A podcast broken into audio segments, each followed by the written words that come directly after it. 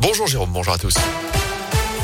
Et elle a une nouvelle nuit de tension. À deux voitures de police ont encore été incendiées peu avant 5 heures ce matin, à nouveau devant le commissariat. Ça avait déjà été le cas dans la nuit de samedi à dimanche. Une enquête a d'ailleurs été ouverte. Aucun individu n'a pour l'instant été interpellé. Les syndicats de police dénoncent de leur côté de possibles représailles après le renforcement des contrôles de trafic de stupéfiants ces derniers temps dans le secteur. Dans l'actu 48 heures, sans animatrice ni animateur, plusieurs syndicats et le collectif France Animation en lutte appellent à une grève contre la précarité aujourd'hui et demain. Ils demandent la fin des contrats précaires et des temps partiels subis. Ils réclament également des hausses de salaire, de meilleures conditions de travail. Ils estiment faire de la garderie sans pouvoir proposer de vraies activités aux enfants. Estelle Pouillet, représentante CGT, travaille dans un centre de loisirs de la région. C'est très compliqué d'avoir les moyens financiers déjà, d'avoir aussi le moyen humain parce que euh, on, se retrouve avec euh, beaucoup d'enfants. Le taux d'encadrement respecte la loi, mais on a besoin d'avoir euh, des animateurs, plus de personnel pour pouvoir euh, faire des activités, pour pouvoir monter des projets euh, plus importants et avoir un service de qualité.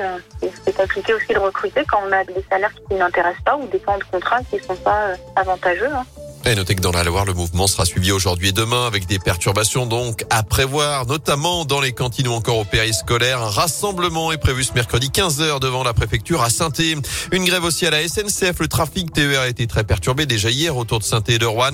Ce sera le cas encore aujourd'hui. Un peu moins de difficultés tout de même. On vous a mis les lignes concernées sur radioscoop.com avant une nouvelle journée de mobilisation vendredi. Les cheminots réclament des hausses de salaire, plus de moyens humains et une amélioration des conditions de travail. Du bon sens, c'est ce que recommande le conseil scientifique pour les fêtes de fin d'année face au risque de croissance rapide du variant Omicron.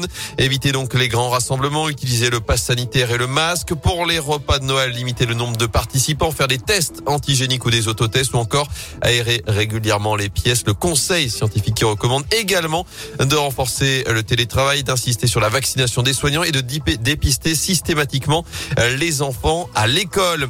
Dans ce contexte, justement, un dernier appel, les plus de 65 ans qui sont fait vacciner pour la dernière fois le 15 mai ou avant jusqu'à demain pour faire leur dose de rappel, sans quoi leur passe sanitaire sera désactivé. C'est aussi ce mercredi que débute la vaccination des enfants de 5 à 11 ans à risque.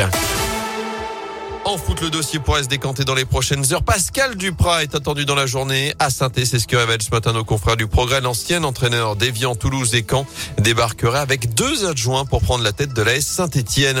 Enfin, un bug incroyable et un nouveau tirage pour les huitièmes de finale de la Ligue des Champions. Le premier effectué à midi hier a été invalidé après une série d'erreurs de la part du UEFA. Et finalement, tout a été refait dans l'après-midi pour proposer un choc, une affiche de gala entre le PSG et le Real Madrid. De son côté, Lille affrontera Chelsea, le tenant du titre. Match aller les 15 et 22 février prochains. Se sont un peu affichés l'UEFA. Hein. Très clairement. On a dû avoir les boules.